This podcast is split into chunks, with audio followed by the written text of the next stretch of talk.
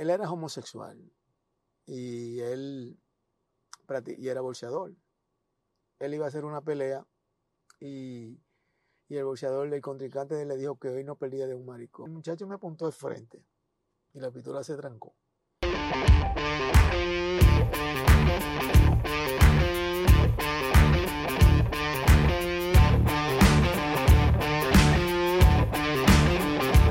Pasajero del podcast. ¿Qué es este? Pero yo, yo primero creo que tú me digas qué tú crees de esta herramienta. Te voy a conectar el micrófono primero. Ok. Este póntelo. Este tú, tú colgátelo hasta en la chaqueta si quieres. Y este te lo vamos a poner aquí. Como tú andas con una chaqueta, contigo mucho más cómodo. Ahí. Ok, si quieres, si quieres, si quieres tápate para que no, para que no se vea. Para que los cables no se vean. Hermano, ¿cómo te sientes? Qué maravilla, hermano, contigo aquí. Es verdad, yo también sí. estoy feliz, estoy encantado. Tú sabes que te había dicho ya de, de, este, de este podcast, que es eh, que tenía interés en hacerlo, uh -huh. porque hay muchas cosas que uno quiere compartir, tantas cosas que uno quiere compartir, y que a veces con, con el día a día, con el corre-corre. Mira, y ahora la labor, por ejemplo, de un productor, a diferencia de cómo era un productor antes, que el productor solamente producía. Yo sé que lo que crean contenido para esta generación ahora se le hace un poco difícil, o más difícil, ¿por qué? Porque tiene que ser productor ejecutivo, productor, productor director, eh, camarógrafo, eh, tiene que ser de todo. Un con todo. Un con, tramoyista, tiene que ser de todo, pero también le toca la edición. Ya. ¿Sabe? Entonces, es como de todo un poco. Pero nada, entrego en materia, hermano, ¿cómo te sientes? De verdad que me siento sumamente feliz de que tú estés aquí conmigo. De maravilla me siento, siempre y cuando este, nos la pasemos bien, como siempre. Claro. Tú sabes que yo sé que no nos vamos a pasar porque nosotros siempre nos la pasamos bien. De maravilla. Y cuando uno como que habita en la misma energía, la, la vaina como que se pone interesante. Y, y eso me gusta. Eh, esa, esa química que tenemos nosotros siempre que nos juntamos. Tenemos ya mucho que no nos reunimos, pero siempre tenemos como esa química. Y cuando las cosas se dan con química, se dan. Sí, yo estoy de acuerdo contigo. Cuando esos encuentros se dan, siempre surgen cosas positivas y, sí. y uno siempre como que abuelde el, siempre se vive como aprendiendo. Aprendiendo. La vida es un aprendizaje. Sí. Pero tú sabes que hay una cosa que a mí me llama mucho la atención de ti. Y, y, te lo he dicho en otras ocasiones ya. Sí. Y es esa energía, esa alegría que tú tienes, esa pila. ¿Cómo tú logras tener todo eso? Coño, y a veces en un tiempo donde, donde pasó el COVID, que la guerra de Ucrania, que los problemas, que, que, la, que la economía, que las deudas, y mantenerse, y mantenerse como con una buena energía, manteniéndose, siendo feliz. ¿Cómo tú logras esa vaina? No, antes que nada, dar, darte las gracias por la invitación, hermano, y, y por tenerme aquí. Este, mira, ¿cómo te digo? Uno tiene muchas veces que vivir este, bloqueando cosas y de alguna manera conectar con la cosa con la que uno se identifica. Sí. Y de alguna manera ver si la gente... Te voy a poner esta aquí también, disculpa. Te voy a poner esta cámara para que te grabe a ti. Pero sí, sígueme. A ver si uno conecta con, con con la cosa que uno quiere hacer realmente y de alguna manera la gente de alguna manera se identifica con lo que uno está haciendo. Yo en realidad soy una persona que me gusta hacer la cosa de corazón y como que sigo mucho la voz de mi corazón y eso yo creo que es lo que me, que me hace de alguna manera conectar con esa alegría interna que yo tengo. Porque sigo la voz de mi corazón y la voz del corazón como que nunca me aconseja mal como que tengo que identificar cuál es la voz de la mente de, de, y la voz de mi corazón para poder entrar en sintonía conmigo mismo. Y eso, eso es interesante, pero ¿cómo, ¿cómo? Porque tú sabes que la mayoría de la gente, al vivir como en un sistema tan rápido, sobre todo aquí en Nueva York, que la gente como que va tan rápido, a veces se le hace difícil, a menos que no practique la meditación o que, haga, que haya, que haya eh, ejercido la labor de hacer otras cosas, de conectarse con tu mente. Porque lo que tú dices es muy profundo, pero no todo el mundo lo puede lograr. Sí, lo que, yo creo que como, como, como sociedad tenemos muchas distracciones y esas distracciones como que nos sacan de, de poder conectar con nuestro verdadero interior, nuestro verdadero yo. con esa esencia de nosotros, porque constantemente nos están bombardeando con cosas que, que, realmente nos sirven de distracción para que nosotros no podamos lograr esa, esa felicidad absoluta, como dice el, budismo de Nichiren, que dice que hay una relativa y una, y una absoluta, y yo creo que la que andamos buscando es la absoluta. Sí, yo creo que definitivamente, definitivamente. Eh, Mateo es entrenador, Mateo, Mateo bailarín. Yo creo que Mateo es un, tiene una impronta que dejar y, es un hombre de mucha sapiencia y de verdad que por eso fue que te invité el primer podcast. Cuando tú dices que el boxeo, cuando tú, cuando tú descubres que el boxeo es tu pasión? Bueno, hace mucho tiempo que yo era fanático del boxeo. Yo desde que recuerdo que... Está la cámara, tú puedes mirar aquí en este ángulo. Que desde, desde, mi, desde los 15 años yo hacía, más recuerdo que yo me gustaba mucho, yo era fanático del boxeo. Pero nunca me vi involucrado dentro del bolseo porque yo lo que hacía era mirar el bolseo y ser un fanático. Después, en el 2006, cuando traigo a mi hijo para acá y, le y él me dice que quiere practicar bolseo, ya que habíamos experimentado otro deporte y a él no le gustaban. Entonces, eso es lo que me embarca a mí en toda esta búsqueda y en toda esta conexión con el bolseo, porque el tenerlo que hacer con mi hijo, yo quería llevarlo todos los días al gimnasio. Y a llevarlo todos los días al gimnasio, empecé a conectar con todo lo que era la enseñanza y lo que era el entrenamiento de bolseo. Y empecé a aprender mirando en ese momento porque no sabía tantas cosas.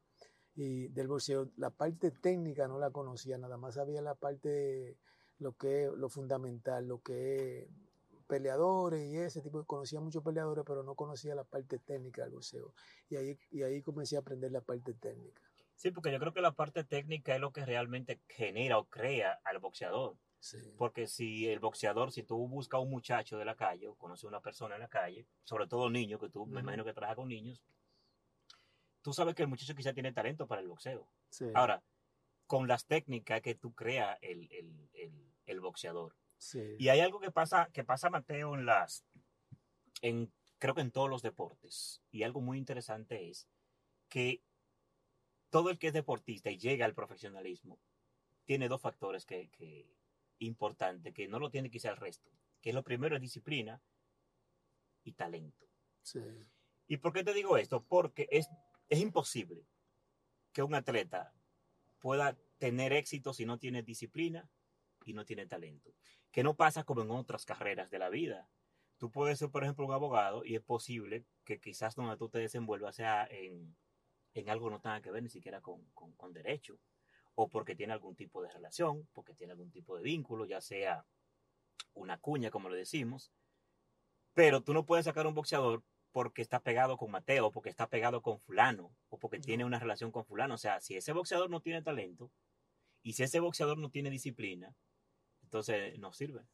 Sí, yo estoy de acuerdo contigo. Le agregaría algo más que lo que es la consistencia, lo que tiene que ser consistente en lo que hace, porque si nada más lo hace por un cierto periodo en tu vida o por cierto tiempo, como que no, no, adquiere, no adquiere la, lo que es, lo que es la, la maestría de la, del deporte. Creo que de alguna manera la gente nada más ve la parte física del bolseo y se olvidan que hay una parte fundamental que es la parte mental y la parte fundamental, la más importante, que es fortalecer el espíritu. ¿Me entiendes? Yo creo que tú, el bolseador, a través de su entrenamiento, tiene que fortalecer su cuerpo, su mente y su espíritu para poder concretizar ese, esa, ese tope. Que déjame decirte que no es fácil. No. Porque lograr tú poner en, en o sea, tú conectar con esas tres cosas, yo creo que lo más fácil es lo físico. Sí, yo estoy de acuerdo. Yo creo que lo más fácil es lo físico, porque tú llegar y lograr concretar sobre todo la mente de cualquier ser humano, ponerla en contexto con lo que hace físicamente, óyeme, eso no se logra fácil. Sí, es curioso eso que tú acabas de decir, porque eh, yo, tú puedes encontrar miles de entrenadores que te entrenan físicamente, pero puedes encontrar limitados aquellos entrenadores que te entrenan tu mente y tu espíritu. Entonces, ese es, el dilema que, nos presenta esta carrera, de que muchas veces tenemos el cuerpo entrenado, pero no tenemos la mente y el espíritu entrenado. Y eso nos hace como que no, logremos nuestro máximo potencial. Sí, tú sabes que es muy común, sobre todo en la cultura occidental, que nosotros no nos enfocamos tanto en entrenar nuestra mente y, y los resultados positivos que genera el tú entrenar bien tu mente. Pero, sin embargo, en Oriente sí se usa mucho, en las culturas asiáticas, que tienen la capacidad, desarrollan la capacidad de ellos manejar su mente y controlar su mente y de poner en contexto, como te decía, su mente y su cuerpo. Sí, estoy, estoy muy de acuerdo contigo. Creo que en aquel, en el otro lado del mundo, en el este, como que se aborda más la parte mental y la parte espiritual. En este lado, muy, en este lado estamos más, más centrados en la parte física y en la parte, lo que tiene que ver con todo lo que tiene que ver con el cuerpo físico. Y nos desconectamos un poco de lo que tiene que ver con el espíritu y lo que tiene que ver con nuestra mente. Sí, sí, definitivamente. Mateo, pero eh, tú sabes que a mí, yo, yo te, sabes que yo tengo un hijo, a Warner, Warner de, de 12 años ya tiene, y al igual que Warner, eh, que, que, no que le guste el boxeo, no me ha dicho el boxeo, le gustan otros deportes, por ejemplo, le gusta, la, le gusta el básquetbol, le gusta, ahora lo inscribí en fútbol porque le gusta, y también en natación, pero... Fútbol, soccer, lo escribiste. Fútbol, soccer. Okay. Tú sabes que se está practicando, aquí Sí. se practica muchísimo Sí, fútbol, soccer, lo, lo soccer, sí. inscribí en fútbol, soccer, pero tú sabes que yo sé que hay una cantidad de padres que al igual que yo en algún momento, coño, presentó una, una, una, como un choque de, coño, meto a mi hijo a boxeador, no lo meto. Quizá le gusta, quizá no le gusta, pero si el muchacho tiene talento, si el muchacho le gusta realmente el boxeo, ¿cómo debe actuar un padre de esta generación que tenga un hijo de 7, 8, 9 años? Al saber que su hijo realmente va a golpear, a, recibir golpes o a golpear, o sea, es una pelea. Sí, yo creo que tenemos que involucrar a nuestros hijos en todas las actividades que podamos, sean artes liberales, sean deporte, todo lo que tiene que ver con, con desarrollar su mente y su cuerpo.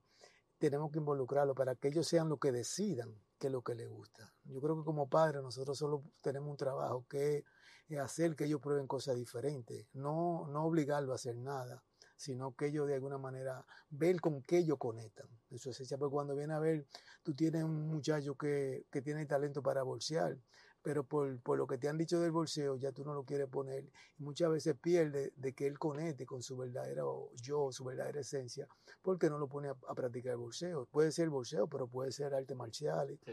¿me entiendes? Pero puede ser cualquier deporte. Lo importante es que nosotros entendamos que ellos son los que deciden con qué se van a quedar. Nosotros, el trabajo de nosotros es hacer lo que ellos eh, prueben muchas actividades físicas y deportes y artes liberales. Sí, no, y sobre todo apoyarlo porque, sí. y dejarlo que vuelen. Sí. Tú sabes, eh, sucede mucho, sucede mucho, más quizás de lo que nos, nos, imaginamos, que muchas veces lo que el padre quiere para sus hijos no es precisamente lo que el, lo que el hijo muy, quiere para, muy, para él, tú sabes. de acuerdo. Y, y, nosotros nos vemos como en esa disyuntiva porque a nosotros, coño, no nos han educado tampoco para muchas cosas. No. Tú sabes. O sea, no, nos, nos han formado para que tú entres en un molde. Si tú no entras en ese molde, pues está mal. Y eso pasa con la educación tradicional. O sea, el padre o la madre dice, no, tú no puedes boxear porque, o sea, el boxeo no lo ven como algo serio. Eso sucede también en la música porque no lo ven como algo serio. ¿Qué ven serio? Que vaya a la universidad, que estudie, que estudie, que tenga un buen promedio y que el muchacho se gradúe, que se haga abogado, que se haga doctor, que se haga ingeniero. Porque vivimos en una sociedad que a veces eh, tenemos muchas etiquetas. Sí, yo creo que, y mira que tengo que hablar de Séneca, porque Séneca, en una de las cartas que le escribe a, a Lucilio, le, le, habla de las artes liberales. Sí, Pero yo sé que, yo, yo, sé que como se, se asimilaban las artes liberales eh, mil años atrás o dos mil años atrás, no es como se asimilan ahora, porque tienen otro uso. Me, me imagino que en los tiempos de antes la, lo, los filósofos lo veían como una pérdida de tiempo. Ahora me imagino, ahora me no hemos dado cuenta que, que las artes liberales y los deportes forjan el espíritu de, y, y el carácter de los muchachos. ¿Me entiendes? No sé si en aquellos tiempos podían entender todavía eso, pero sí sé que sabe, eh, había una, una diferencia en aquellos tiempos que lo que es ahora. Pero sí creo que, que tenemos que dejar, porque... Sigue hablando, yo voy a checar tu yo, micrófono si está, si está encendido. Sigue, sigue. No yo creo que, que de alguna manera cuando nosotros vamos a un buffet de comida, nosotros queremos probar todo lo que hay en el buffet de comida sí. y nos damos la oportunidad de probar todo. Sí, salimos, y salimos como unos Sí, comi comemos de todo. Entonces yo, yo no entiendo por qué nos limitamos en otras cosas. Sí. ¿Por qué nos limitamos en la parte espiritual? Sí. ¿Por qué nos limitamos en la parte de, de, de lo que es los deportes, la disciplina. ¿Por qué limitamos a nuestros hijos a que nada más hagan una cosa? Si nosotros cuando vamos a un, a un buffet comemos de todo un, po- de todo un poco. Eso es muy filosófico. Eso es muy filosófico. Gracias. Y, y realmente es lo que tú dices. O sea, nosotros realmente, porque vuelvo y te repito, yo creo que nos educan para que, para que tengamos muchos límites en la Sí. cabeza. O sea, Estoy muy de acuerdo. nos, nos educan para eso, nos educan. Y yo creo que hay, una, hay también un, un punto muy importante que nosotros venimos arrastrando, sobre todo quien ya pasa, que salió de 30 años, y es que no nos enseñan a fallar, No. No nos enseñan a fallar. Yo creo que el principio del éxito en, cual, en cualquier área de la vida es conocer, aprender y sacar el mejor provecho a eso que todo el mundo le teme, que es el fracaso. Sí. Que yo no creo que es fracaso. Decía Facundo Cabral que yo, él le llama lesiones porque son, son cosas temporales. Pero Sí. realmente a nosotros no nos enseñan a, a fallar. No. Y no entendemos que, que nuestra, muchas veces nuestra falla o nuestro, nuestra, nuestros errores son aprendizaje y son parte del aprendizaje y nosotros muchas veces aprendemos mucho más cuando fallamos que cuando acertamos. Sí. Y, y no hay, y no hay duda de eso porque Sí. decía eh, Tomás Alva Edison que él no solamente aprendió una forma de hacer que la bombilla encendiera, sino que él aprendió más de mil formas de hacer cómo no, no encendiera. Oh. Tú sabes. Sí. Y ver, Pero- y ver los fracasos realmente como una oportunidad para seguir creciendo. Sí, también creo que no, nos invaden de miedos. La sociedad nos invade de miedo de que si fracasamos, de que si no nos va bien. No entendemos de que eh, yo, me voy, yo voy a lamentar las cosas que no haga cuando envejezca, no las que hice. Yo, te lo digo en lo personal, yo, yo hice una heladería y aprendí tantas cosas de la heladería, de, lo que es el negocio de hacer helado. Y, y hoy puedo decir que doy gracias que hice esa heladería, porque ya yo cuando envejezca dice, diablo, sí, pero yo lo intenté y lo, probé. De que no tenga la heladería ahora, sí, pero lo intenté, que es lo importante. Y no tengo ese, ese, ese- esa lamentación cuando llegue a mis años de vejez. Creo que eso es lo importante, uno intentar las cosas con, lo, con, lo, con, lo, con, los, con los atributos que uno tenga y dejar que sean las circunstancias que digan dónde nos quiere llevar. Sí, yo creo mucho en eso y, y yo he sido parte de eso, tú sabes, porque tú y yo nos conocemos ya hace más 10, 10 15 años, bueno, como 15 años, Como 15 ya, hace años, mucho, sí, hace el tiempo pasa volando. Sí. Trabajamos juntos, trabajamos en un proyecto juntos, pero lo, y mira, y para que tú veas cómo es la vida, trabajamos en un proyecto juntos y el proyecto juntos fracasó. Sin embargo, nuestra amistad se intensificó producto de ese fracaso. Vuelve y repite eso, Nacho. Sí, o sea, no- nuestra amistad realmente se intensificó producto de un fracaso. Sí. Trabajamos juntos. eh, Mateo era, era, era propietario de un, de un nightclub, de una discoteca, eh, la mejor discoteca de la zona de, de Yamasa de Peralvillo. Yo trabajé como por ocho meses eh, siendo encargado de la discoteca. Y realmente, aunque los primeros meses fueron muy buenos, pero después todo se fue abajo. Óyeme, y quizás para personas comunes hubiésemos estado nosotros, quizás, hubiésemos sido quizás enemigos, hubiésemos tenido algún tipo de intercambio, o lo que sea, lo que, tú, lo que se puede decir. ¿Qué es lo que pasa no- normalmente entre, entre personas que quizás pueden tener un conflicto cuando, cuando tienen un negocio juntos o cuando son, tienen una sociedad? Pero en el caso de Mateo y yo fue totalmente diferente porque Mateo, o sea, nos intensificamos eh, la amistad. Hemos aprendido muchísimo, creo que uno del otro. Y de verdad que para mí, para mí, en muchas, en muchas cosas, tú has sido un mentor. Sí, yo creo que por eso que no podemos idealizar nada, idealizar de cómo las cosas van a salir. Creo que tenemos que ser, que dejar que sea eh, la circunstancia o el universo o Dios, como lo queramos llevar, llamar, a que digan dónde que no quieren llevar esas experiencias. Si tú te das cuenta, eh, no- nosotros tuvimos esa, esa primera relación que fue cuando nos involucramos en el negocio, pero nosotros entendíamos que de nada, que el, que el propósito de nosotros era hacer que ese negocio triunfe, pero a lo mejor la vida decía, no, el verdadero propósito es este, Sí, que ustedes se conozcan sí. para que puedan lograr much- cosas mucho más grandes en el futuro. Y así que yo veo las cosas. Yo no, por eso que te digo que yo no veo nada como un fracaso, sino como un aprendizaje. Si habíamos visto aquello como un fracaso Sí. y empezamos a entrar en diferencia tú y Sí, yo, sí. como que todo no hubiera existido. No, no, no, definitivamente no, No, puede, no puede no existir, puede. tú sabes. No, y no solamente esto, que hemos, hemos, hemos trabajado muchísimas actividades juntos, hemos inventado muchísimo, porque Mateo, igual que yo, por eso le digo que, que como que habitamos la misma energía, porque eh, Mateo, al igual que yo, tiene una mente, coño, que no descansa. O sea, ese tipo vive creando, vive inventando, vive el diablo. Y, a veces mi esposa me dice, coño, pero tú te vuelves loco. Yo me acuesto muchas veces y digo, y acostado, y comienza mi mente y mi cosa a generar, a generar, a generar, a generar. De hecho, el nombre del podcast, lo- de este podcast, que tradicionalmente los podcasts que hay en el mercado, en- en- en- que hay, los podcasts que existen ahora, no son básicamente en una guagua. O sea, no acondicionaron un estudio que es la guagua para, o en un vehículo para hacer un podcast. Por muchísimas razones, tú sabes.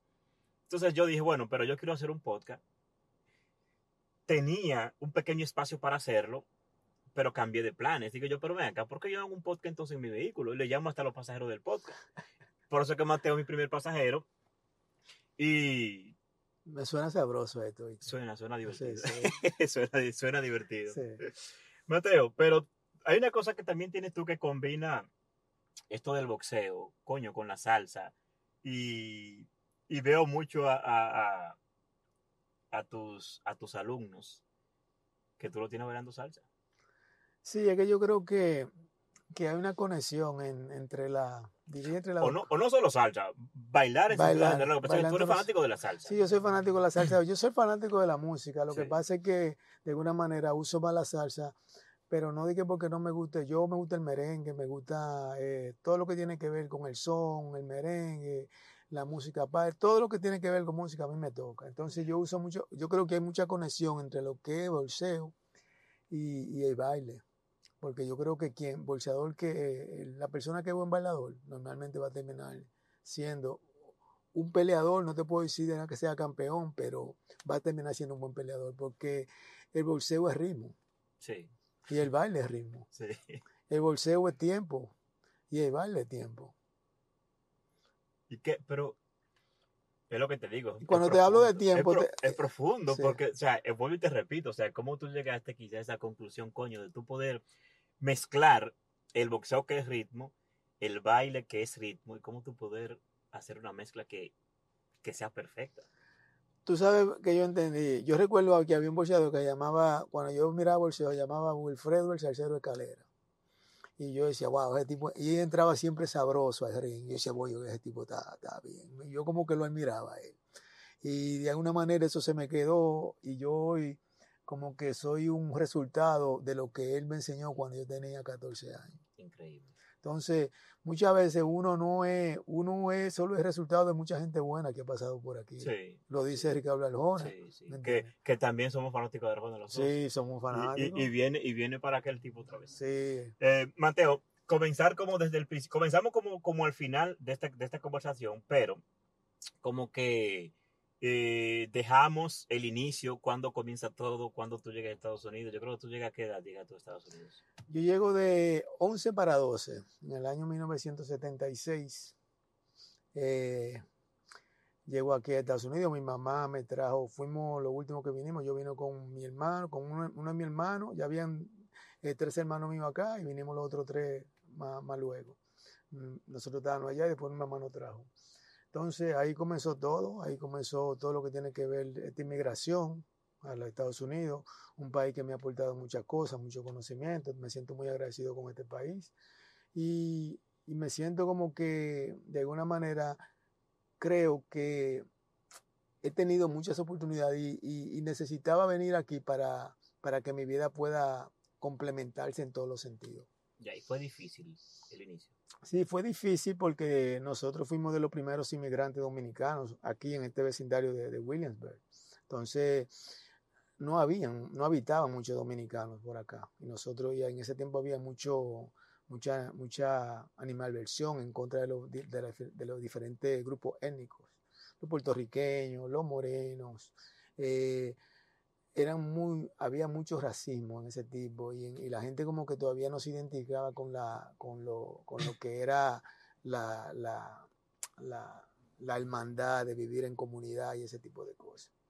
Sí, porque a mí me cuentan que en esos años, sobre todo con los dominicanos y los boricuas, era, un, era terrible el tema. Sí, ellos no decían plata, no, no, no entienden. Entonces había mucha, mucha guerra entre nosotros. Yo me recuerdo de aquello tiempo como si fuera, como si fuera ayer, Nacho, porque lo tengo vivo en mi memoria, porque es lo que me hacen eh, de alguna manera entender de dónde yo vengo.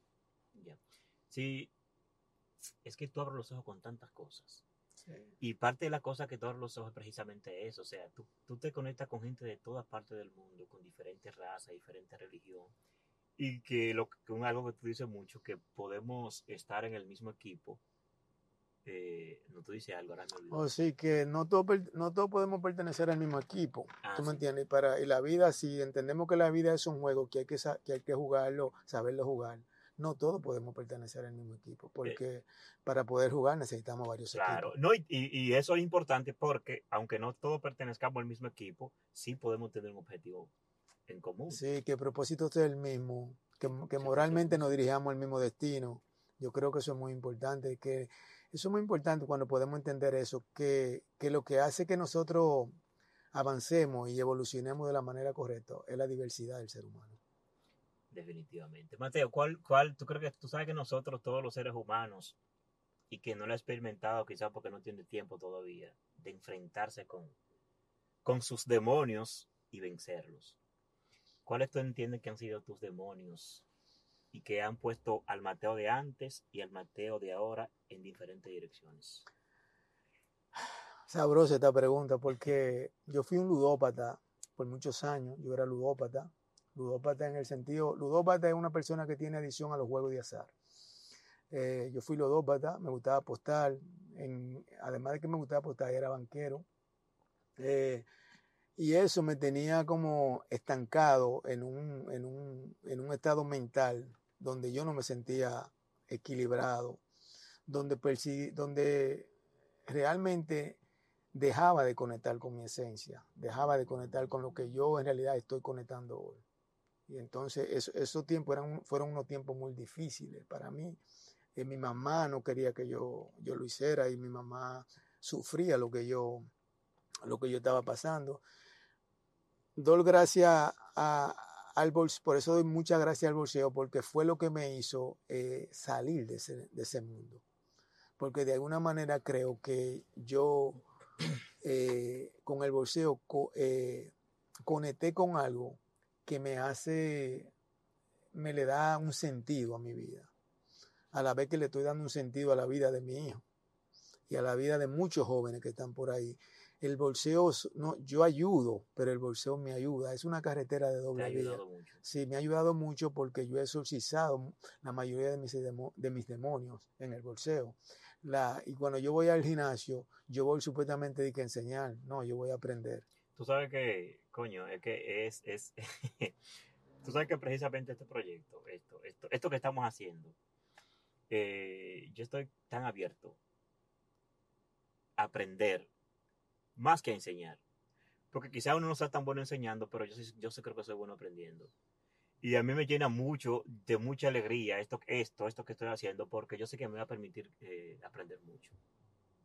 Aprender mucho esto es un bebé, esto es una semilla. Yo iba a traer, tú sabes que yo iba a traer una semilla y se me olvidó, la olvidé en casa, uh -huh. se olvidé la semillita, porque yo quiero, yo quiero eh, ejemplificar lo que, lo que va a suceder con, con, este podcast, con una semilla. Sí, el comienzo. El comienzo el de todo y se me olvidó. Pero yo te he puesto que para la próxima, eh, el próximo pasajero lo voy a traer. Una semilla que ejemplifique lo que realmente significa coño, el desarrollarte. Porque también hay un, hay un detalle, y es importante, es importante yo creo mencionárselo sobre todo a esta, a esta generación, eh, Mateo. Y es que ahora mismo estamos acostumbrados a tener resultados inmediatos. Sí, la, inmediatez. la inmediatez. Tú sabes. Y por eso yo quiero traer la semilla. Y ojalá yo pueda tener la plantita, bueno, hasta que quepe en el carro, o hasta que busque un estudio, hasta que tenga un estudio, porque puede ser que quizás, qué sé yo, me, me, me instale en un estudio. Pero quiero traerla para, para ejemplificar eso. Porque yo creo que todo comienza primero con una idea, tú sabes. Después tú plantas esa semilla Y depende de, de- de lo que uno haga, depende del, del- entusiasmo que uno le ponga y de la gente que se monte. En Y de la gente que se monte sí. en esto, eh, el que esto realmente crezca y se dé un palo altísimo. Mira que te puedo hacer una, una anécdota sobre eso, sobre lo que es la inmediatez. Eh, mi hijo y yo comenzamos en el bolseo en el 2006, septiembre 7 de 2006. Comenzamos esta travesía de lo que es el bolseo. Él entró a un gimnasio ese día, ese fue el primer día que él entró a un gimnasio. Y en junio 24, 17 años casi después, es que él va a hacer su pelea más significativa. Oye, 17 años después, Sí, Wesley. Wesley. Y, y hay que reconocer que aunque es difícil, yo creo que es difícil trabajar sobre todo ahora con, con, con, con muchas cosas. Y yo no hablo de, yo no hablo de la, porque cuando yo hablo de, esta generación ahora, yo no hablo en sentido eh, despectivo, al contrario. Yo hablo en que la juventud de ahora, o sea, los muchachos, los niños de ahora, tienen muchas, muchas herramientas, pero muchísimas herramientas que a veces nosotros no podemos percibirlo. Y cuando tú tienes la capacidad de percibir el talento y la herramienta que tiene y, y tratar de que ellos también aprendan a luchar con sus demonios, que ha sido, por ejemplo, en el caso tuyo de tu hijo, que Wesley, 17 años esperar por, por esto no es fácil. Para ti quizás ya porque es un hombre, ya era un hombre experimentado, pero para él quizás hubiese muy difícil. Muy difícil, Muy difícil. porque como, yo, como tú dices, yo le gusta la gratificación inmediata. Entonces, inmediata, ¿sabes? Y también creo que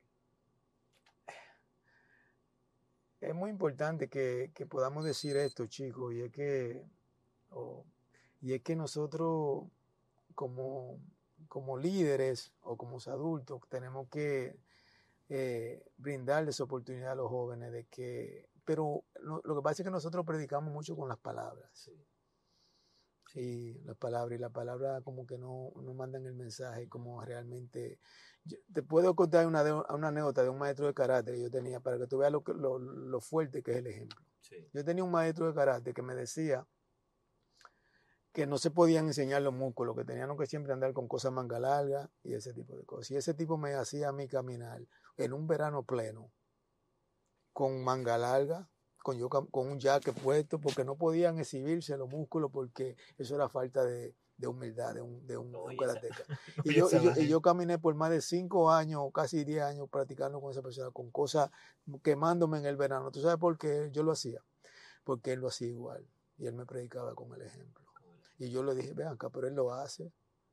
Si yo lo hace, si él lo está haciendo, no me lo está diciendo con palabras. Él andaba con su jaque igual que yo. Él nunca me dijo ponte el jaque. No, él andaba con todo puesto igual que yo. Sí, porque yo creo que la construcción, la construcción psicológica de un ser humano, consiste precisamente en eso, en un 70-30.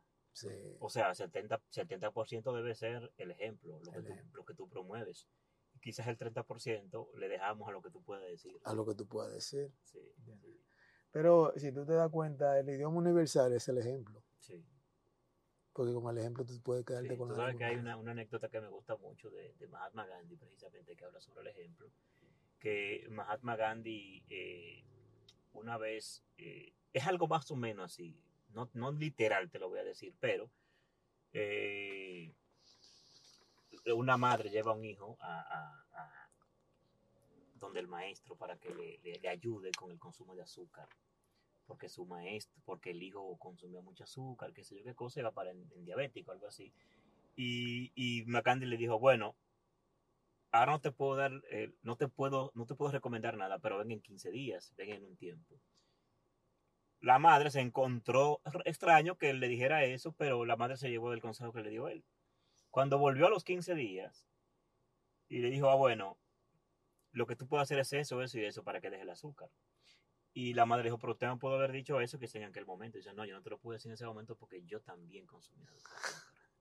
¿Tú entiendes? ¿Tú viste, tú viste, coño, lo que, lo, lo, lo, la grandeza de ese tipo y lo Sí, profundo del tipo? O sea, profundo del tipo. es que yo no te puedo decir a ti que no consumas azúcar, yo lo hago. Sí, sí, yo creo que cuando, cuando aprendemos a predicar con el ejemplo, cuando empezamos a acompañar, a ir con los muchachos, con hacer las cosas con ellos, eh, como eh, muchas veces nosotros jugamos con nuestros hijos y jugamos con ellos como de padre a hijo y no jugamos como de niño a niño. No nos convertimos en niños en el momento que jugamos con nuestros hijos, sino que estamos jugando con ellos, pero estamos jugando nosotros siendo error del padre.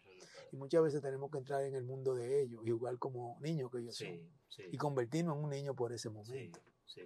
Para poderle predicar con el ejemplo que oh, por él lo está haciendo también. Que lo está haciendo. Y, no es fácil de conseguir. No, porque es, mucho más fácil decir que hacer. Es mucho más fácil, yo me doy cuenta con eso, es mucho más fácil tú eh, promover con las palabras que promover con el ejemplo. Sí, realmente. Entonces, yo creo que de, de, todos, eh, esto se trata de todo eso, de poder muchas veces uno predicar con el ejemplo, que no es, que no es tan fácil como se ve, pero creo que debe ser nuestro trabajo de cada día como padre. Claro. Tú sabes, Mateo, que cambiando un poquito ahora de, tema, tú sabes que e, este, este concepto de, preguntas, o de, más, mejor dicho, de, conversación, de, aporte, tú sabes, y a veces uno se desmonta de muchas cosas en su pasado que uno la hacía y que, que pueden resultar hasta vergonzosa quizás cuando uno la hacía en, en el pasado. Y y que ahora no. Y, yo no hablo mucho de vergüenza porque cuando tú eliges cambiar de camino y no te da miedo ni pena decir del camino que tú vienes, yo creo que más que sentir vergüenza, creo que es un, un sentido de grandeza, pero de fortaleza, sobre todo de fortaleza.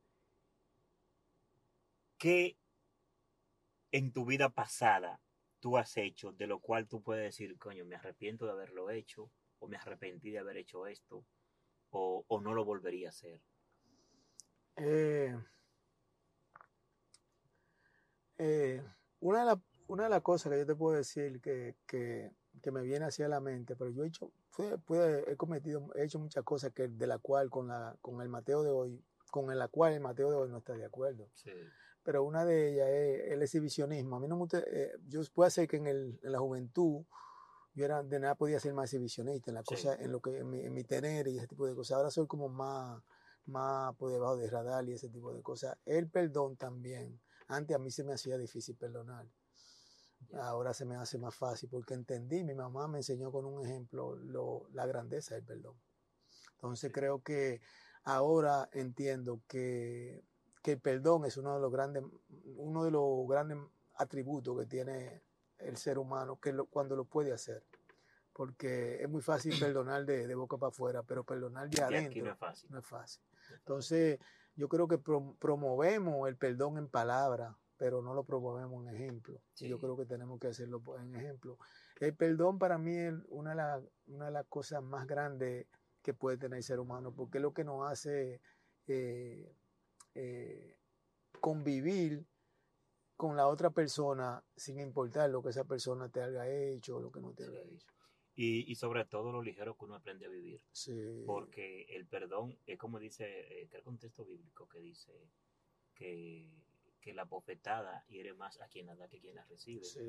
Y eso pasa con el perdón, eso pasa con el rencor. Cuando tú vives eh, muy enfadado, teniendo mucho odio, mucho rencor, a quien más te afecta a ti.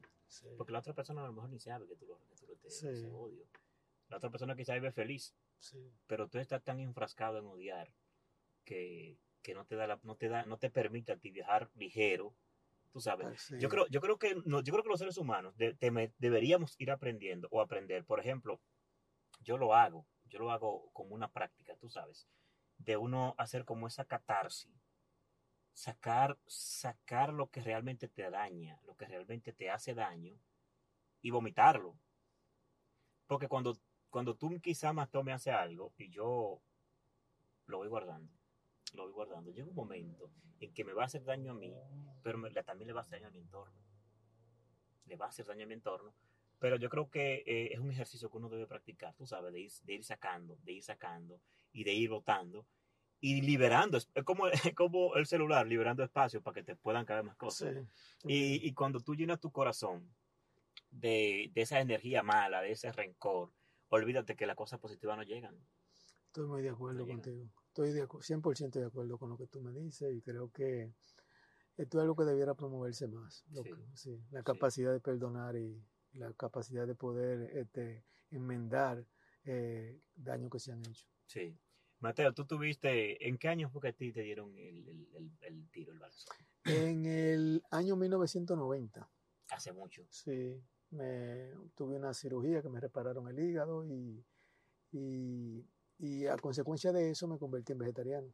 Pero ¿cómo pasó? O sea, ¿cómo fue? ¿Qué tipo de arma? ¿Cómo fue? ¿Cómo fue el evento? No, yo tenía una bodega y en esos tiempos se usaba el, el- el- los atracos, a- a- le decían los santeros, alguien te seteaba y te y mandaba una gente a que te, a que te atracara y, y eso, eso eran los años 90, estaba muy de moda. De ¿Y fue en la misma bodega? No, me, me siguieron a mi apartamento.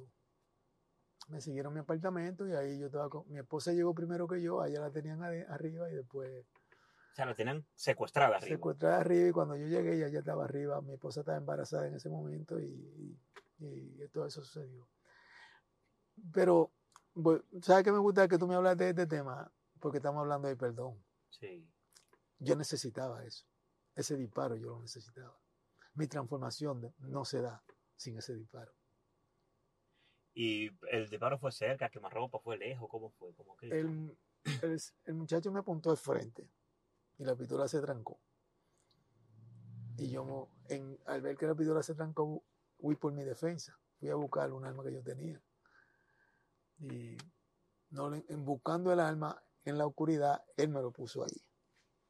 Lo, import- eh, lo- lo- lo- lo bueno fue que el disparo, en vez de seguir derecho, yo estaba en una posición inclinada, en vez de seguir derecho, se inclinó para abajo el disparo, me desbarató el hígado, pero no llegó a mi corazón, porque si me lo ponen en el lado derecho aquí, Te llega el corazón. ya no, no, no doy aquí contigo hoy. Pero bajó al hígado y, y la, y, la, y la ventaja del hígado que la, es la única, el único órgano del Que se cuerpo que se puede se reconstruye. Se reconstruye. Y mi hígado a través de mucha eh, buena alimentación y buena y de poco alcohol se ha reconstruido eh, paulatinamente. Ah, no, eso, eso, eso es fenomenal. Pero tú duraste mucho, el proceso de curación y de sanación fue, fue largo, ¿no? Fue largo, el proceso duró muchísimo, eh, mu- muchísimo tiempo y en ese tiempo eh, yo tenía, porque mi niña nace en ese mismo año, en el 90. Entonces yo tenía una niña recién nacida, eh, tenía ya lo- los efectos de la, de la, de la herida de, que, me, que me hubieran dado. Y todo fue un proceso de, había muchas cosas pasando en mi vida en ese tiempo. Y pero tú estuviste en, en el momento del impacto, tú estuviste consciente o, o per- o sea, lle- llega, me imagino que ya perdiste la conciencia. Me dieron el disparo, yo tuve conciencia por en el tiempo que llegó la, hasta que llegó la, la policía, y después eh, perdí el conocimiento cuando me bajaron de mi casa. Yo vivía en una segunda, una segunda planta, y me bajaron de mi casa y de ahí no supe más de mi hija hasta un mes y pico después, casi dos meses. O sea, que duraste un mes en coma, un mes y pico en Sí, coma. algo así. Coño, pero yo, yo nunca había hablado con una persona, por eso te digo, tú tienes muchas historias que contar. Eh, ¿Cómo es estar en coma? O sea, ¿cómo se siente? Porque yo sé que es, es un sueño que tú te duermes hoy, despiertas y piensas que fue un día, ¿no? ¿O cómo es? Hay muchas cosas, eh, hay muchas cosas, yo no sé, hay mucha gente que dicen que, que, que en ese proceso, mucha gente vende que un túnel, yo nunca vi un túnel, nunca vi un túnel, ni vi nada que se, refie- que se, re- que se reflejara a la, a la muerte. Eso es porque tú no te ibas a morir. Tú no te ibas a morir, entonces. Yo todo lo, que, todo lo que yo soñé en ese tiempo tenía que ver con cosas mundanas. Y creo que mi cuerpo, al no quererse despegar de esta cosa mundana, volvió, retornó. este, batalló. Eso es lo que yo entiendo, porque yo recuerdo que yo tenía muchos sueños en esos tiempos que tenían que ver con cosas mundanas. Entonces, cuando tú reaccionas, después de un mes y algo, ¿cómo, o sea, ¿con qué tú te encuentras? Eh, lo más vivo que yo tengo en mi memoria es a mi hermano Emilio, que yo, yo lo miro y le hago señas porque no puedo hablar porque tengo una, tengo una, tengo un tubo acá para, para que me habían puesto para la alimentación. Y me, y veo a mi hermano Emilio y le digo, y le, le digo, que, le escribo porque no puedo hablar, que qué tiempo ya te queda. Entonces me escribe, tiene tanto tiempo aquí. Y lo, pero lo, lo más vivo que yo tengo fue a ver a mi hermano Emilio, porque yo después todos mis hermanos fueron y toda mi familia, pero lo primero que yo entiendo que yo vi fue de que como a Emilio, lo que yo más recuerdo. Sí. Pero después que tú, te- después que tú despiertas, de, o sea, que un mes y pico en coma, después que tú despiertas, que te dicen tú tienes dos meses, ¿cuál fue tu reacción? O sea, ¿qué tú hiciste? ¿Qué tú dijiste? O sea, yo sé que tú dijiste, pero está bien, coño, tengo dos meses, pero ¿qué pasó? Eh, recuerda de que yo siempre he creído que cuando a uno le pasa un suceso de esa manera, una, una, una desgracia de esa manera, quien, quien, quien realmente conoce los acontecimientos es quien está, quien, quien está con, con- convale- eh, convaleciente contigo, que está contigo. Sí, sí. porque ellos son los que experimentan todo. Sí, Tú estás tirado en una cama. ¿Tú me entiendes? Y tú lo que estás tratando es supuestamente de sobrevivir. Yo recuerdo en esos tiempos sí que yo era loco con correr con un amigo mío y corríamos mucho, corríamos así. Yo recuerdo con esos días que a mí me dispararon, yo estaba corriendo mucho, yo estaba corriendo 10, mi- 10 millas y 8 millas. Y yo, y, yo, y yo entiendo que eso me ayudó mucho a que mi cuerpo también pudiera resistir. sí. Pero volviéndote a la, a la pregunta, ¿qué yo recuerdo? Como te digo, yo lo que recuerdo es mi, quién me visitaba. Eh, los doctores, yo recuerdo, yo tengo memoria viva de un doctor que para mí ese... Pero ese- tú estabas en coma todavía en ese entonces. yo, no, yo no estaba en coma, ya yo estaba, ya yo había reca- reca- reca- eh, eh, recuperado la, lo que tenía que ver con mi, Sí, con mi capacidad de conciencia. Sí. pero no, no, ya no estaba en coma. Entonces, pero empecé a ver los médicos que me estaban atendiendo. Pero eh, fue un proceso muy, muy largo, muy tedioso para mi familia, para mí, pero solo te puedo decir que era necesario. Sí, es, es difícil. Es difícil y asumir, coño, y, tú- y, y- y eso pone a uno pensativo, mano, porque pasar por un proceso como ese y tener un corazón, un corazón vivo y de decir, eso fue necesario, mi hermano, eso no es fácil. Esta, es eh, es tal que, que esta, debido a esta metamorfosis, o esta transición, esta transformación que yo he, que yo he tenido, no, no creo que se da si eso no, si eso no sucede. La, el universo, Dios, como lo queramos llamar, tiene un propósito con todas las cosas que nos pasan. Y nosotros muchas veces te- tenemos que entenderlo así y dejar muchas veces que todo ese proceso se revele. A mí, yo he sido muy paciente en todo esto porque el vegetarianismo, lo que es incursionar en el vegetarianismo, me ha ayudado en muchas cosas a mí, no solo en la parte, en la, en la parte de, de de alimentar mi cuerpo, sino hasta en mi manera de procesar mi pensamiento. Yo no procesaba mi pensamiento, creo, como lo, lo- lo proceso ahora. Yo me, me, me he convertido en una persona mucho más, mucho más pacífica, creo, después que empecé a incursionar en todo esto. Pero eso te estoy hablando de experiencia pe- eh, personal. Yo no te estoy diciendo, ni estoy, no tengo una verdad absoluta de decir que esto le va a pasar a todo el mundo. No, Esto- claro, estoy claro. hablando de la experiencia de Mateo. de tu experiencia. Pero perdóname que insista en esto, pero cuando tú te despiertas, que pasan ya casi los dos meses, tú ves a Emilio, pero tú cuando Emilio dice tú tienes dos meses, tú eras consciente de la razón de por qué tú estabas ahí. O sea, que fue que te pasó un suceso, que te dieron un disparo, o no. O tú, Sí, eras- tú- no, tú estabas no, todo. no, yo estaba, yo estaba consciente de todo lo que hubiera sucedido. Yo lo que quería saber cómo estaba mi mujer. Porque mi mujer estaba embarazada. Y yo no, ya yo no, ya yo no, no tenía, no yo había pedido contacto con todo lo que tenía que ver con mi familia Sí. por ese tiempo que estaba en el hospital. A mí me preocupa. Yo le dije, mi mujer, ¿me entiendes? Porque estaba preocupado, ¿tú me entiendes? Pero yo sí recuerdo que ella, lo, lo, lo, lo que sucedió en el momento, pero no, después del disparo, hasta, el mes y pico después o los dos meses, yo no sabía de ella. Yo, ella estaba ahí presente todos los días, pero yo no, yo no estaba consciente. Eso es volver a, volver a nacer. Sí, entonces, eh, por eso yo todos los días celebro todo esto. Yo celebro la vida todos los días. Ustedes me ven a mí, tú me ves a mí brincando siempre en las redes. Sí. Es que, es que yo gozándomela, porque es que yo entiendo que a mí me dejaron aquí con un cierto propósito. Sí.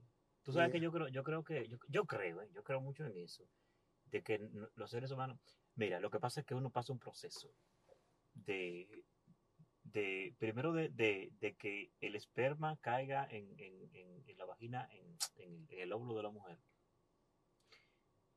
es una batalla, son millones. Y que de esos millones te elijan a ti. Hay un propósito. Hay un propósito. Lo que pasa es que quizás no lo sabemos, no lo buscamos. Eh, vamos quizás por la vida muy rápido. Yo creo que nosotros vamos por la vida muy rápido. Porque tú sabes qué cosa me gustaría a mí, seguir aprendiendo es cómo yo entrenar mi mente, cómo, cómo yo puedo desarrollar mi mente. Porque yo creo que todo consiste en eso. En que este cuerpo, este cuerpo que uno tiene, es, es guiado por, por tu mente. Y de acuerdo a lo que tú quieras con este cuerpo, es porque la mente en algún momento entra en función. Yo creo que el cerebro tiene la capacidad de destruirte y de elevarte. Estoy de acuerdo. Sí, porque eso pasa con los pensamientos, que lo genera básicamente el cerebro. O sea, si tú piensas que vas a tener éxito en algo, lo tienes. Si piensas que vas a fracasar, pues tiene un 70% asegurado de que fracase. Sí, estoy de acuerdo contigo. Y, y, y, nosotros también lo que pasa con nosotros muchas veces es que nos levantamos en la mañana pensando qué vamos a desayunar, con qué vamos a alimentar el cuerpo, pero no de ninguna manera procesamos durante el día con qué vamos a alimentar la mente.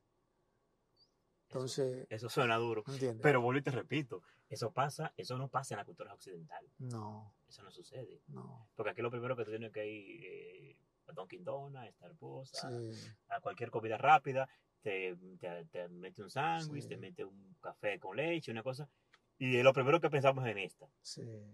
Pero en esta nada. Na, nada, no, no nos preocupamos con qué estamos alimentando nuestra mente en un diario vivir. Entonces, yo creo que eh, nosotros estamos tan desconectados de lo que es conocer nuestro cuerpo que muchas veces personalmente le hacemos, todos los días le hacemos daño a nuestro cuerpo porque no, no estamos conectados con él. No, no, y no tiene que ser solo a nivel de alimentación, sí. es a través de muchas cosas. Sí. ¿Me entiendes? Porque eh, creo que esa es la clave para nosotros poder, eh, la clave para nosotros poder sintonizar con nosotros mismos, es conocer nuestra mente y de qué somos capaces. Sí, sí. Y creo que se logra mucho con la meditación. Tú, tú meditas diario, ¿no? No, yo hago, yo hago meditación, pero no puedo decir que diario porque no tengo esa, esa disciplina y muchas veces el tiempo no te sobra. Practico la meditación. Sí hay una cuanta disciplina que me gusta hacerla, que es como hacer yoga en mi casa, yo personalmente, porque no voy a ningún lugar a practicar. Sí, tú lo, haces en tu casa. lo hago en mi casa, practico un poco de yoga, porque me he dado cuenta que eh, nosotros, cuando nosotros incursionamos en, en conocer este, nueva disciplina, nuestro proceso evolutivo como que se que como que florece. Nosotros muchas veces no evolucionamos, nosotros estamos aquí con dos propósitos, creo, y yo entiendo, que sí. procrear y evolucionar, sí. pero muchas veces el proceso de evolución no dejamos que se concretice de la manera correcta, porque no encajamos en ciertas cosas. Sí, sí, pero yo sé que tú has, tú, tú has aprendido eso, tú has aprendido a base de mucha, de mucho, eh, de mucha disciplina, muchas cosas que te han pasado en términos personal, pero ¿cómo se aprende? O sea, ¿cómo se puede lograr aprender eso? Por ejemplo, ¿cómo yo puedo enseñar eso? ¿Y cómo un joven puede aprender eso? Yo creo que hay una disciplina que practican los monjes que yo creo que nosotros debiéramos practicarla con más frecuencia. Tú sabes que yo, yo antes de que tú, te, antes de que tú continúes con, con, tu, con tu teoría, tú sabes que yo siempre, yo siempre he querido ir a un monasterio de, de monjes, instalarme, aunque sea por una semana. Sí. Óyeme, siempre he tenido eso, pero hay cosas como que uno, uno solamente la dice, pero como que no la escucha. Porque eso se puede, que yo no le he hecho, sí. no sé por qué, pero se puede, se tú sabes. Puede. Es igual que con los Amis. Acuérdate cuando fuimos sí, a visitar la comunidad sí. Amis en, en Sabrosa esa actividad. En, exacto, Oye, allá en, en, en, Pensilvania, Lancaster. Yo, yo, yo he, he, vuelto a Lancaster, hace poco que estaba en Lancaster otra vez, y yo, yo, quiero, yo quiero pasarme, aunque sea una semana, con esta gente pero es olvidarme del televisor, olvidarme de la tecnología, de redes sociales, de todo lo que tenga que ver con eso, olvidarme de todo, y del teléfono y de todo. Porque uno va como, uno, uno como tú decías, uno va como por la vida, como que entiende que el único objetivo de la vida es ese camino. Sí. Y vamos por ahí y, y nos matamos con cualquiera, o sea, no, es por aquí. Sí, es por aquí. Pero no nos damos ni siquiera la oportunidad como de ver otras cosas, de sí, ver no. otras cosas. Sí, yo, volviéndote a lo, del, lo, lo que practican los monjes, yo creo que nosotros, muy- hay días que nosotros debiéramos practicar el voto del silencio, solo escuchar. Sí. Creo que muchas veces nosotros hablamos demasiado. ¿Entiendes? Sí. Sí, yo creo que normalmente cuando hablamos demasiado, normalmente porque ya lo que nosotros estamos diciendo lo sabemos, porque lo, lo- lo estamos diciendo. Entonces, cuando, cuando empezamos a aprender es cuando empezamos a escuchar. Entonces, yo creo que muchas veces se nos, ese es una de, uno de los retos que nosotros tenemos como, como seres humanos y como especie, es aprender a escuchar un poquito mejor a la, a la gente y a, y a todo lo que tiene que ver con nuestro entorno, porque el universo muchas veces nos habla. Coño, eso merita, eso merita un, un brindis de, de- de vino. Te lo debo, porque aquí no, me imagino que no podemos tomar vino, porque tenemos un vehículo y si la policía no... ya, tú sabes, ya tú sabes el corredero que Eso está pendiente. está pendiente. Pero qué, qué interesante eso que tú acabas de decir. Sí, yo creo que es muy importante eso. Sí, escuchar más. Escuchar, escuchar más, ¿me entiendes? Y lo estoy practicando y trato de practicarlo porque en el, al oficio que yo me dedico muchas veces tengo que tengo que poner eso en práctica, escuchar más, Sí. ¿me entiendes? Y tratar de enseñar menos y aprender más. Sí, y, y tú sabes que en, y, y tú que trabajas con muchachos jóvenes, pero que trabajas con muchachos que cada cual tiene un temperamento diferente, Sí, cada cual quizá tiene una cultura diferente, sí, una necesidad una diferente. necesidad diferente, una crianza diferente. Sí, Y, y es- no es fácil. no es fácil. Eh, pero eso me hace crecer y evolucionar también donde yo quiero llegar. Eh, es tanto que, que cuando yo, yo conecto con una, con una necesidad que tiene un muchacho y después veo la necesidad que tiene otro, me doy cuenta que yo estoy aprendiendo muchas cosas y ellos entienden que no me, yo estoy ahí toda la, toda la tarde enseñarle a ellos, pero ellos me enseñan muchas cosas. Yo he tenido mucha, mucho, mucho aprendizaje de mis propios estudiantes y de mis propios discípulos, porque ellos son los que, muchas veces ellos me enseñan muchas más cosas que las que yo le enseño a ellos. De mi hijo yo aprendo muchísimas cosas todos los días porque me he dado cuenta que ya no estoy en error de enseñar, Sí, sino de que sea una carretera de doble vía, sí. aprender Y sí. Eso, eso, yo creo que eso es un punto importante. No, no siempre se logra, no siempre se logra, o no siempre se hacen esfuerzos en lograrlo, sobre todo en la crianza padre e hijo.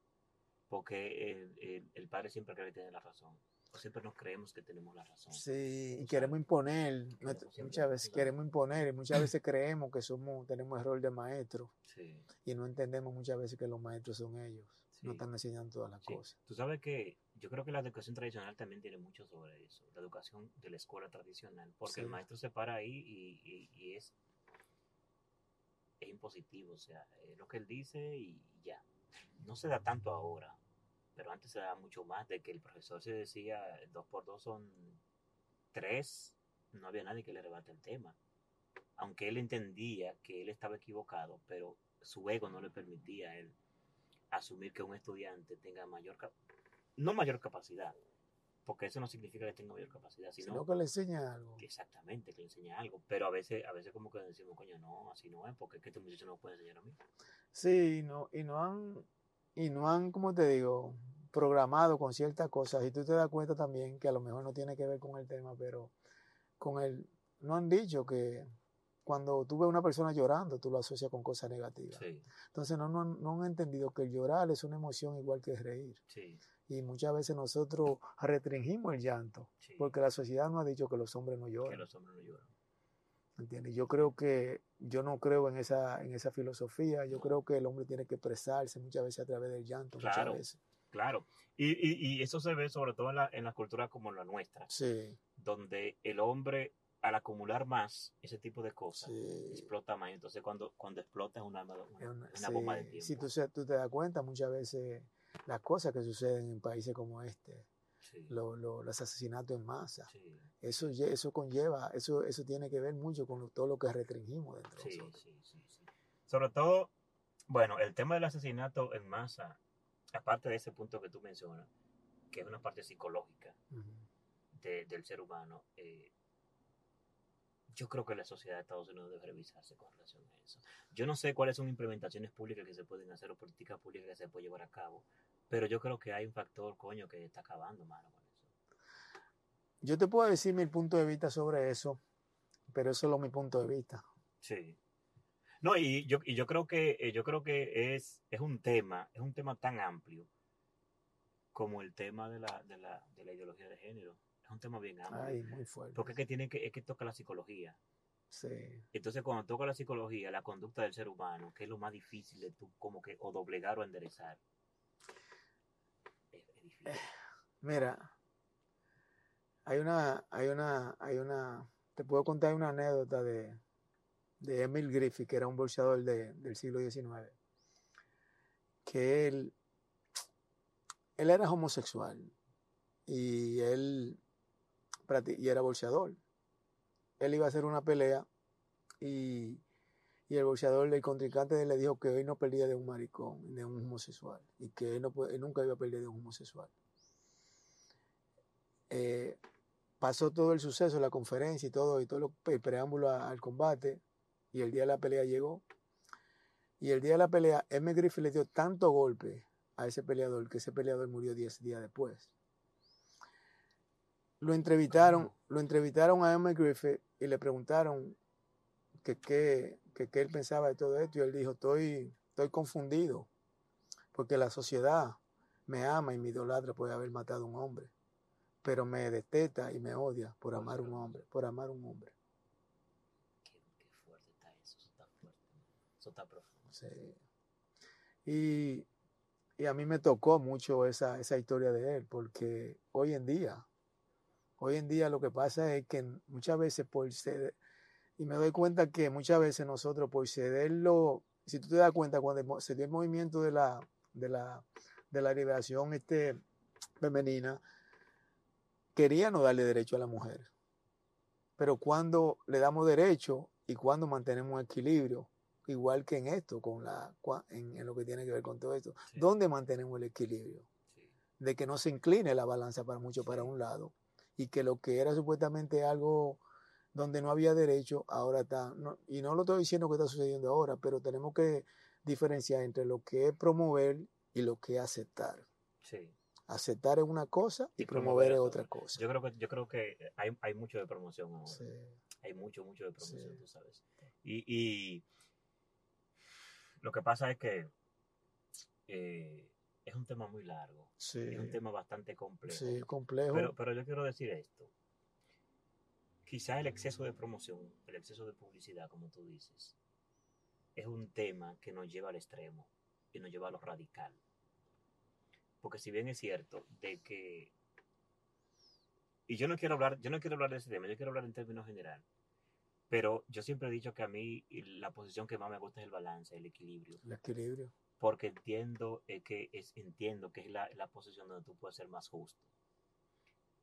No me gustan los extremos, No, para a nada. mí tampoco. No me gustan los extremos, tú sabes. Yo creo que yo creo que se puede convivir y, y hay que aprender, como tú decías, hay que aprender a vivir con el sentimiento y con la mente. Olvidarte de que si esa persona sea como sea, le guste lo que le guste, Sí.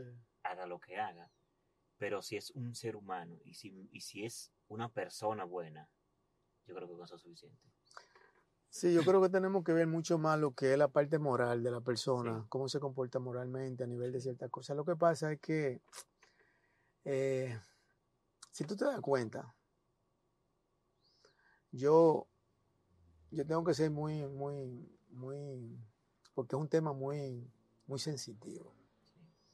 Entonces, si tú te das cuenta, las artes, Sí, y todo lo que tiene que ver con, con, con, con las artes, la música, el arte de la pintura, todo eso tiene que ver que hay mucha gente que han sido, por, por ponerlo este nombre, homosexuales, pero han sido los que han sacado sí, eh, el arte hacia adelante. sí. La, quítale, la, la, quítale la homosexualidad a la Sí. música. Entonces yo creo, yo creo, tú sabes, y, esto- y- por eso que te digo que es un poquito, es un poquito eh, cuesta abajo el tema, porque si nos vamos a la comunidad religiosa, un ser humano que tenga una condición de homosexualidad, sencillamente es una persona imperfecta, es una persona eh, imperfecta, o sea, una persona que no es normal, que no es perfecto, que no lo que sea. Y tú sabes que yo, yo lo relaciono y, y, y pido, y pido disculpas si, si, si quizá lo que quiero, lo que quiero, donde quiero llevar el ejemplo es a los niños eh, que son especiales, los, sí, los sí con discapacidad. Y yo no quiero llevarlo en el, en el, contexto como tal, literal, no lo quiero llevarlo. Solamente lo estoy poniendo como ejemplo para que la gente no se confunda con lo que quiero decir. Sino eh, el contexto. Los muchachos que, se, que supuestamente son, tienen condiciones especiales, que, que son anormales, que son de las cosas que se dice, aunque el término correcto ahora mismo es discapacidad uh -huh. o, o, niños especiales. Uh -huh, niños especiales, sí. Y de verdad yo creo que son especiales, ¿tú sabes por qué? Porque aunque un niño no tenga quizá la capacidad de hacer lo que hace un niño que no tiene, el, el, la, no, tiene la, la, no padece la enfermedad de, del autismo, pero tienen un corazón. Sí, una manera de expresar las cosas mucho manera, más. Tienen un talento. Con más sensibilidad. Tienen sí. una gran sensibilidad. Y yo creo que hay muchas, muchas, muchas cosas que el hombre normal, común como nosotros, tenemos que aprender de eso. Y nos enseña muchas cosas. Estoy de acuerdo contigo. Creo que lo, los niños con discapacidad y la misma, el mismo género de la homosexualidad, yo creo que ha venido para nosotros aprender lo que es la tolerancia. Creo que nosotros tenemos que ser más tolerantes. Entonces, nosotros como que la palabra tolerancia, como que la, la decimos mucho, pero no la practicamos. No la practicamos. Sí. Entonces, dime tú, ¿se te hace se te hace difícil tolerar a una persona que sea igual que tú? No. No. La tolerancia se prueba, es cuando la persona sí. es diferente a ti. Sí. Es cuando es diferente. Hay que decir, coño. Sí, es diferente. Entonces es muy fácil tú tolerar a Mateo, porque de nada Mateo tiene, de nada tú tienes llevar a Mateo a tu casa o tú, que tú vengas a la mía, porque tenemos muchas cosas en común. Sí.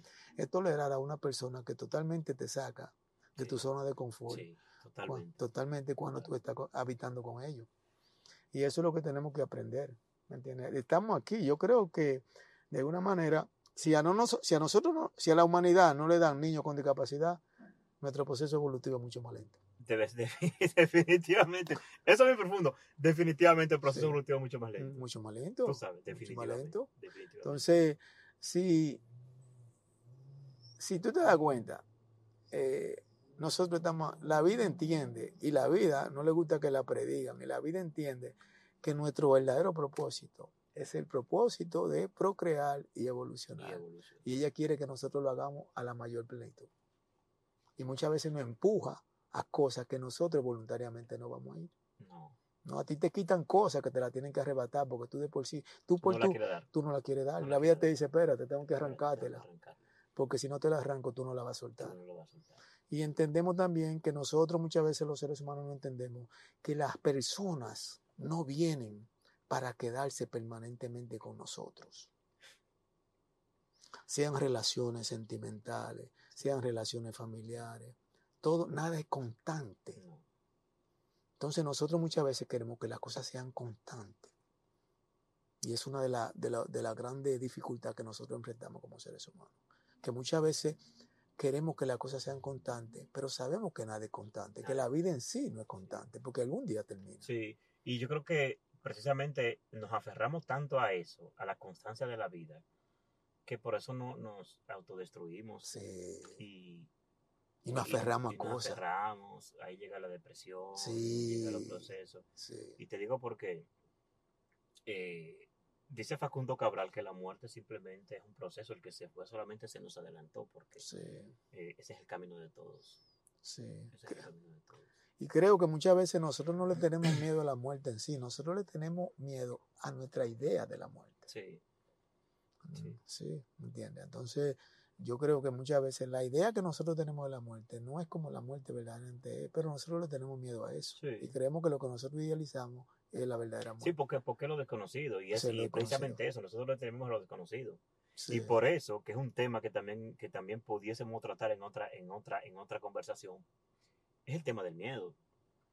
Es el tema del miedo. sí, El tema del miedo es el peor enemigo de, del ser humano Sí. en todos los en aspectos. todos los aspectos. En todos los aspectos, porque eh, nosotros estamos conversando ahora mismo. En- en- en- en- tenemos una conversación. Pero hemos tratado temas en la conversación que podría generar algún tipo de impacto. Pero si nosotros tenemos miedo a lo que piense el que, el que nos está viendo, no lo vamos a hacer. No. No lo hacemos. Estoy de acuerdo contigo. sí. Y yo te voy a decir una cosa. Y aunque quizás hayan personas que estén de acuerdo o no estén de acuerdo con el punto de vista de uno, e- es, es una parte de la, es una parte de la torta. Por eso es que la verdad es relativa, porque por eso es que la verdad es, no es absoluta. No es absoluta, porque quizás tú tienes una parte de la torta, yo tengo otra parte de la torta. Y yo creo que lo interesante es aprender, aprender en que el otro tiene una parte de razón y que yo puedo tener una parte de razón también. Sí, yo creo que eso es muy importante, que podamos entender eso. Sí. Que la verdad absoluta no, lo tenemos, no la tenemos ninguno en la mano. No. Y que todos podemos aprender de, de muchas veces de- del que nosotros menos espe- esperamos. Sí, ¿Me entiendes? sí. Y eso sucede mucho, que uno puede eh, aprender a veces de la gente que tú no piensas. Sí. Coño, Mateo, yo creo que eh, esta conversación está buena. Esta conversación hay que hacer, hay que hacer una segunda parte de, de- de este No, podcast. tú sabes que estamos, yo contigo estoy a la orden Sí. todo el tiempo que me gusta el diálogo contigo. Sí, me fascina. Sí, sí, sí, no, y a mí también, que por eso fue, tú eres mi primer invitado, mi primer pasajero. Y, y yo dije, no, yo voy a buscar a Mateo porque, eh, no sé, me identifico muchas cosas, hay, hay como una mecánica. Y yo sé, y yo sé que, que la energía que está cohabitando en, en- en este pequeño estudio es una energía de progreso, una energía de éxito y una energía de, de, crecimiento constante. Sí, yo creo que sí. Contigo yo siempre me siento que aprendo mucho contigo, en todos los sentidos, que crezco mucho a nivel de conocimiento y cosas de que yo desconozco. Y en esa, y en esa ola que yo ando en esta parte de mi vida, Explora- de- explorando, porque soy un explorador de esta vida.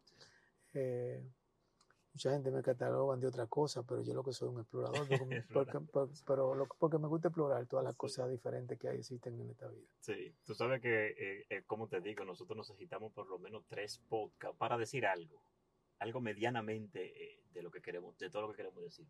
Pero te quiero hacer tres preguntas. Que, bueno, voy a comenzar contigo porque se las voy a hacer a todos los invitados, o eso creo. Y la primera pregunta es, si te toca partir hoy de este mundo, hoy, ¿cuál tú crees que es tu mejor legado? ¿Cuál ha sido tu mejor ejemplo? Wow, es que eso me, eso,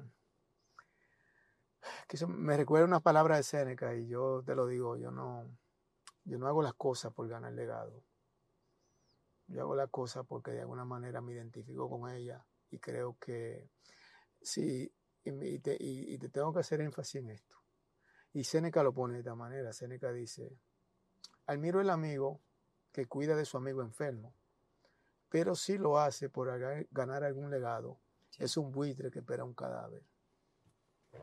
Entonces, yo en lo personal no hago la cosa para, ga- para, que, para que quede un legado de Mateo. Yo quiero de alguna manera evolucionar de la mejor manera y de que mis hijos y que mi entorno sea un mejor entorno el día de mañana.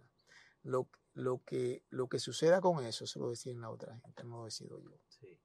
Entonces, Pero yo creo, yo creo que eso es parte de, eso es parte de una impronta, eso es parte de tu ejemplo, de lo que tú haces, porque uno a veces de manera incondicional lo hace aunque no quiera. sí. no quiera. Tra- ¿Tú crees que si, si, si hacemos trabajo social para ganarnos algún paraíso en la otra vida, lo estamos haciendo por el, por el, por el, por el motivo equivocado. Por un objetivo. Sí, Dice, dice un autor que si los malos supieran los, lo bueno que es ser bueno, lo harían Oh. hasta por negocio. por negocio. Sí, hasta por negocio lo harían. Eh, Mateo, tu mayor verdad, la que tú defiendes sin importar el terreno. O en mi, Yo quiero que tú mires a la cámara. Eh, mi- mayor verdad. Mi mayor verdad, no negocio mi, mi tranquilidad. Esto, esto no, lo que, lo que armoniza mi mente, ese tipo de eso no tiene precio. Eso no, mi mayor verdad es promover que la gente busque y, y entienda que la, la tranquilidad, la paz, la armonía mental, eso no es negociable por todo lo cuarto del mundo.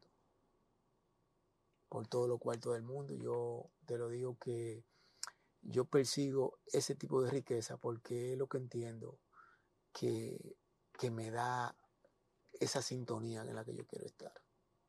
Si te toca a esta generación que estamos viviendo ahora mismo, te toca evaluarla en términos porcentual, darle un número. Un número. Podemos decir del 1 al 100. Ajá. ¿Cuánto tú le darías? Como, la, como generación. Sí.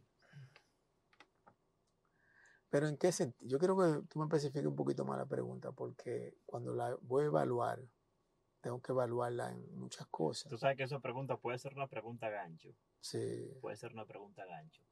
Y, pero yo quiero irme solamente por un, por, un, por un lado. O sea, es en la búsqueda de su objetivo como tal. En la búsqueda de, de su crecimiento y su desarrollo personal. Sí, lo, lo que pasa es que yo creo que nosotros estamos, eh, esta, esta generación, y te lo puedo decir, creo que, y no te digo que la de nosotros y las generaciones pasadas no han estado en eso. Sí. Eh, hay, hay dos cosas que se están confundiendo y la generación de ahora lo está confundiendo, que es la satisfacción y el bienestar. Hay cosas que nos dan bienestar y hay cosas que nos dan satisfacción y no son las mismas cosas. ¿Me explico? Tener un hogar me da bienestar, tener una casa me da satisfacción. Eso, eso es muy profundo. Entonces, yo creo que esta generación estamos con, eh, está, no es que estén confundidos, sino que ellos persiguen satisfacción. Todo lo que tiene que ver con satisfacción, ellos lo persiguen. Y no es que sea inmediata, no, si le da gusto a esto, ellos lo persiguen. Entonces, no es que ellos no tengan, no es que ellos no tengan, no, no vayan a perseguir una vida espiritual. De nada ellos lo van a perseguir, pero en el momento ahora ellos están persiguiendo todo lo que tiene que ver con satisfacción, eh, a, lo, a lo que tiene que ver el exterior. ¿Me explico? Para concluirte con lo que te dijo ahorita de, de, de la relativa y la absoluta. Nichiren decía que la felicidad relativa es la, cosa, es la felicidad que depende de la cosa del exterior. Sí. Y la absoluta es la que depende de la cosa del interior. La, de- la generación de ahora está muy centrada en la cosa del exterior y nuestra sociedad promueve, el capitalismo promueve eso. Sí. Y sobre todo la inmediatez. Sí, porque ese, ese, ese es un mercadeo para el capitalismo. Sí. Ese es un nicho. Eso. Mateo, de verdad que valoro mucho. Quiero reconocerte lo que haces. Quiero reconocerte porque eres un tipo, eres un buen tipo, mano. Eh, valoro mucho la energía que tienes.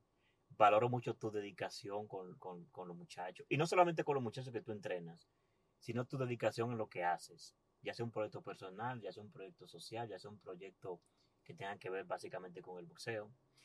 Y ese estilo de vida que genera riqueza, riqueza de espíritu, lo valoro.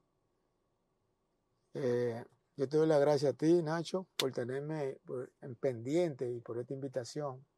Te voy a dejar con algo que, que es muy importante para mí. Es que yo persigo muchas cosas que me dan, que, son terapéuticas para mí. No que me dan dinero, sino que me dan, que son una terapia. Porque yo sé que constantemente mi mente anda desequilibrada, como la de todo el mundo. La. Entonces, si yo no le busco cosas que le, que la, que le sean terapéuticas a la mente, la mente que como que, la mente como que se me va para donde yo no quiero. Sí, Entonces ya yo persigo más cosas que sean terapéuticas para mí. Me explico, si yo me voy a involucrar en algo, me tengo que, tengo que verlo como una terapia. Yo estoy aquí contigo hoy porque esto es una terapia. esto es una mí. terapia. Y déjame decirte, déjame decirte que, de hecho, tú vas, tú, cuando tú ves el canal, en una parte va a decir mi mejor terapia.